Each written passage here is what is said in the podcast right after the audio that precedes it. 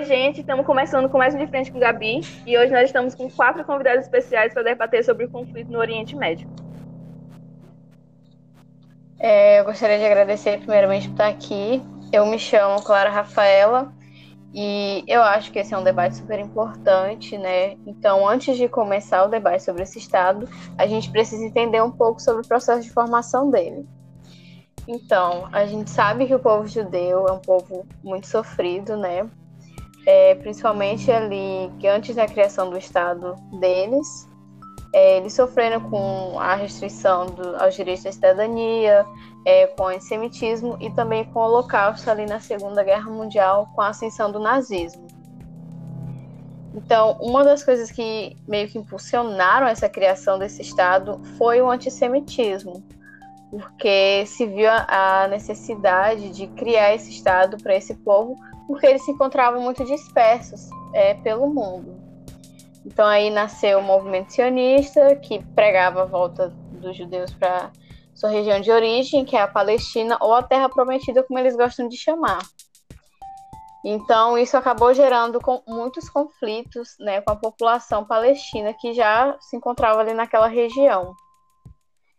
Então, durante a Primeira Guerra Mundial, o governo inglês ele precisou do auxílio financeiro tanto dos judeus quanto dos árabes. E para conseguir esse auxílio financeiro, o que, que ele fez?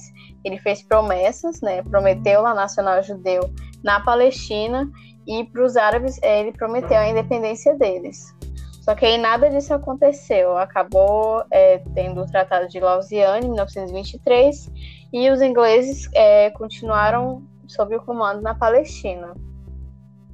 Já no período entre guerras, é, muitos judeus é, passaram a emigrar para a Palestina, então foi necessária a criação da agência judaica, que era sediada na Suíça, para coletar recursos para manter esse povo ali naquela região. E nesse mesmo período entre guerras, se cresceu esse sentimento nacionalista e antissemita, né, é, com a ascensão do nazismo, que desencadeou essa onda de ódio e perseguição contra os judeus, uma prova aí ao Holocausto. Então, é, se viu essa necessidade de criar estado, um, um Estado judeu. Então, a ONU, é, apoiada pelos Estados Unidos e pela União Soviética, aprovou a criação desse Estado e também da zona neutra, que é em Jerusalém, em Jerusalém, para colocar um fim nesse domínio colonialista ali inglês no Oriente Médio. Então, isso foi aprovado em 29 de novembro de 47, porém, só no dia é, 14 de maio de 48 que as tropas inglesas saíram da Palestina e foi criado esse Estado de Israel.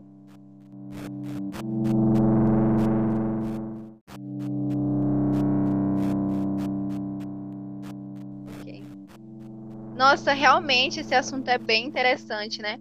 Mas eu fiquei com dúvida, porque como é que Israel tem um poder bélico tão grande, sendo que eles nem fazem parte de. não são uma potência mundial? Eu nunca entendi como eles têm acesso a tantas armas.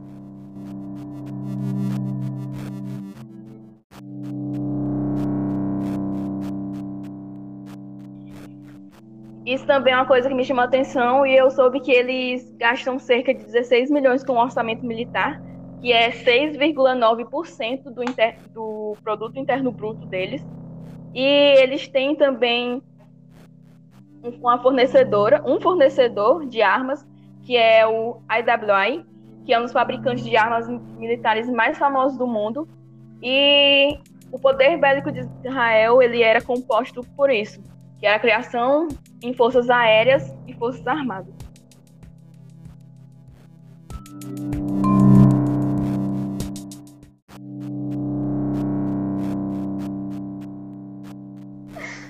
Assim, eu não sei se é só eu, mas eu nunca entendi qual era o real interesse dos Estados Unidos. Eles deram algum apoio? Então, oi, primeiramente, eu sou a Ligiane. E sim, eles deram apoio, mas assim, né? É os Estados Unidos. Eles sempre apoiam quem tem algum benefício ou algum poder para lhe oferecer. E como Israel era um forte aliado, ele sempre tentava ao máximo dar todo o apoio que ele tinha para o Israel, né? Porém, com o decorrer das guerras, o decorrer né, da passagem assim, dos anos, ele foi vendo que o Israel não tinha mais tanta coisa para oferecer. Então, é, ele foi caçando outros grupos, outros governos, onde ele poderia, digamos que, ter um poder melhor e maior, né? E aí ele foi se adentrando. Então, sim, os Estados Unidos ele deu apoio para Israel durante um tempo, e, tipo, um apoio bem forte, só que com o passar dos tempos, ele foi diminuindo esse apoio até que teve uma época em que ele não apoiou mais, porém eles voltaram a apoiar um ao outro.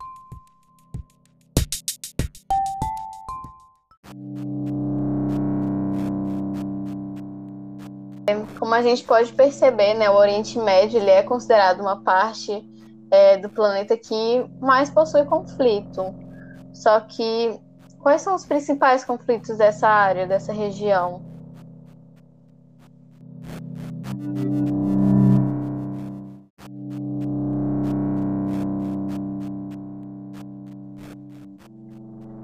Claro, o Oriente Médio ele realmente apresenta muitos conflitos e isso se deve a alguns motivos específicos, e a maior parte deles está relacionada com a intolerância religiosa e a conquista de territórios pelos próprios países que compõem o Oriente Médio. E isso acaba nos levando a um dos conflitos mais importantes, onde a causa de seu acontecimento é a criação de Israel. A divisão de território, que ficou conhecida como Partilha da Palestina, acabou não agradando a todos. Então, os árabes e os judeus entraram em ataque em um, ata em um embate. A guerra acabou sendo vencida pelo Estado de Israel e, bem, como consequência disso, milhares de palestinos tiveram que se refugiar em países vizinhos devido ao controle de Israel, que tinha aumentado e agora era de cerca de 75% da Palestina. Mas é claro que não parou por aí. E alguns anos após esse conflito, ocorreu outro, não muito tempo depois, que ficou conhecido como a Guerra de Suez, o Egito ele acabou nacionalizando o Canal de Suez em 1956, que ligava ali o Mar Mediterrâneo ao Mar Vermelho.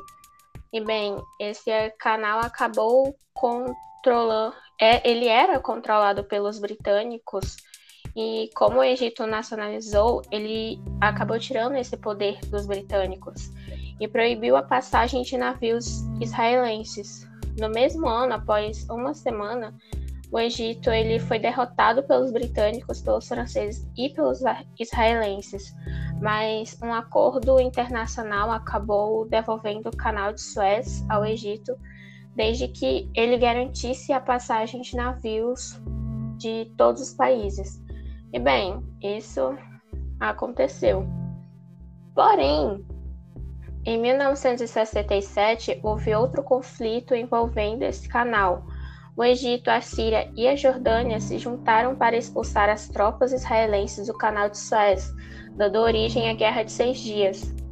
Esse foi o tempo que Israel levou para ocupar vários territórios que pertenciam a esses países, incluindo a faixa de Gaza e as, e as colinas de Golã, e algumas partes de Jerusalém que ainda não eram controladas.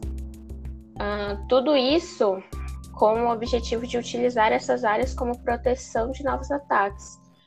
E bem, um desses ataques ocorreu no feriado de Yom Kippur, em 1973, não muito tempo depois também, onde os árabes atacaram Israel. O motivo ainda tem a ver com a Guerra de Seis Dias, quando Israel ocupava parte de seus territórios egípcios e sírios, como consequência da guerra, vários países do Oriente Médio se uniram através da OPEP, né, a Organização dos Países Exportadores de Petróleo, para aumentar os preços do petróleo em uma escala mundial, como uma forma de ganhar poder de negociação com o Ocidente, o que acabou levando os americanos a proporem realmente acordos de paz com a região.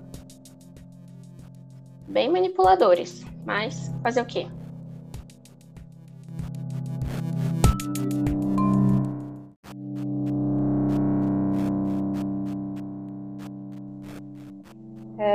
Assim, é interessante o jeito que o Oriente Médio parece ser o epicentro dos conflitos, né?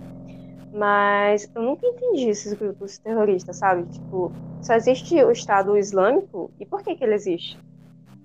Nossa, essa pergunta realmente é bem interessante. E não, não existe só o Estado Islâmico como grupo terrorista desse, dessa região. É muito pelo contrário, às vezes a gente até é, meio que personifica como se todas as guerras de lá só tivesse o envolvimento do Estado Islâmico, sendo que isso não acontece. Primeiro, já é errado a gente citar ele como Estado Islâmico, já que é justamente isso que eles querem. Eles querem ser reconhecidos como Estado mundialmente, só que eles não são. Então, o correto seria chamar ele de ISIS, que é assim que muitos, a, o presidente dos Estados Unidos é, cita assim, para não considerar eles um Estado, porque, enfim, acaba que é isso que eles querem no final. E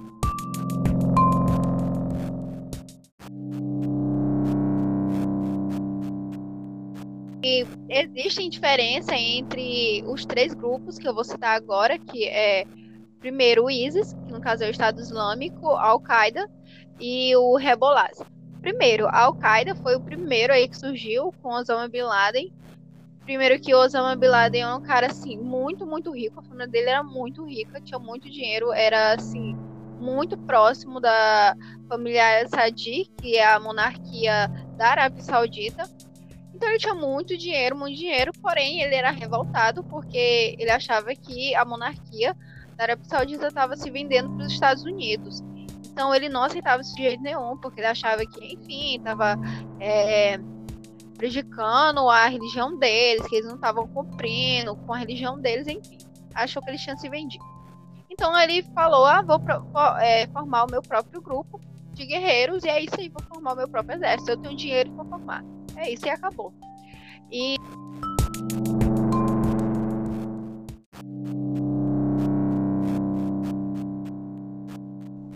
teve uma situação também, né, que ele se incomodou com a presença das tropas americanas em Meca, já que Meca é uma cidade sagrada para eles, na religião deles. E ele se incomodou e não gostou nem um pouco, e foi aí que foi o ápice para que ele é, começasse com os grupos terroristas e com o ataque dele. Primeiro que ele foi um revolucionário nessa área, porque antigamente eles atacavam a embaixada do país é, no próprio Oriente Médio. Então era é, acabava que o país não era tão afetado assim. Mas ele não, ele personificou, mudou totalmente isso. Ele falou: eu vou atacar no país sim, porque eu quero que lá aconteça. E foi aí que ocorreu o 11 de setembro. É bem interessante, porque isso estava sendo planejado anos antes. É, os soldados né, dele, os terroristas, foram em 2000 para que o atentado ocorresse em 2001. Tanto que os Estados Unidos já tinham conhecimento de que iria rolar algum ataque, mas no momento eles não estavam preocupados, né? Porque eles estavam mais preocupados com o Saddam, que era um líder iraquiano, então eles não ligaram. E deu no que deu, né? E querendo ou não, Osama Bin Laden revolucionou essa área do terrorismo. Só depois de 10 anos que eles conseguiram capturar ele, então levou um bom tempo, o cara era bem inteligente. E já o Estado Islâmico é uma vertente, né? O ISIS é uma vertente da própria Al-Qaeda, que não acabou mesmo com a morte do Osama Bin Laden. Só que ela tem um diferencial. Ela não precisa que os seus guerreiros é, viajem para o lugar, lugar que eles querem que ocorra o terrorismo e tudo mais. É, eles próprios têm os guerreiros dele nos próprios países, entendeu? É muito interessante. Inclusive, eles têm conta no Twitter, têm conta no Instagram, tudo isso para recrutar jovens que não se identificam com o seu meio social e nem com a sociedade que estão vivendo, com a religião e enfim, e recrutam eles para a religião deles e para o grupo terrorista deles. Inclusive, um dos das frases de efeitos que eles usam é: se sua vida não tem sentido, nós damos sentido a ela. Que é uma frase muito forte porque assim eles conseguem é, recrutar vários jovens que, enfim, sofrem de depressão, não se identificam. Isso é o complicado de deter esses grupos terroristas, porque às vezes a gente pensa assim, ah, mano, vou só jogar uma bomba lá e é isso. Mas não, não é isso que ocorre. É, normalmente eles ficam em lugares que é, tem muitos civis. Então não tem como jogar só uma bomba lá, porque não vai matar só eles, vai matar muitos civis também. E é bem complicado deter o ISIS agora, o Estado Islâmico, porque eles estão muito grandes justamente por isso. Eles usam a internet e influenciam muitos jovens no mundo todo. E já o Hezbollah é, é, muito interessante como surgiu, porque ele é um grupo islâmico xiita, surgiu na, durante a guerra libanesa, né? A guerra civil, porque na, é, no Líbano tinha muitos cristãos, e isso eu fiquei chocada. Tinha muitos cristãos lá, era predominantemente de cristãos, e eles não aceitavam que os palestinos morassem lá, então eles queriam expulsar os palestinos de toda forma, porque eles queriam que lá fosse um Estado cristão. Eles queriam expulsar eles e os palestinos não aceitavam. Ou seja, eles acabaram criando, né, esse grupo que é o Hezbollah para poder se defender. Então aí que a gente vê que não, a culpa não é em si da religião deles, a religião islâmica, enfim. Na realidade, qualquer religião que você tenha que venha colocar assim, uma religião para é, reger um estado é totalmente ridículo, porque cada um tem que ter sua opinião e seguir da sua forma. Então, às vezes a gente tem esse preconceito de falar, nossa, mas é a religião deles. Mas nesse caso, foram os próprios cristãos que expulsaram eles. Então, é bem interessante essa parte. Enfim.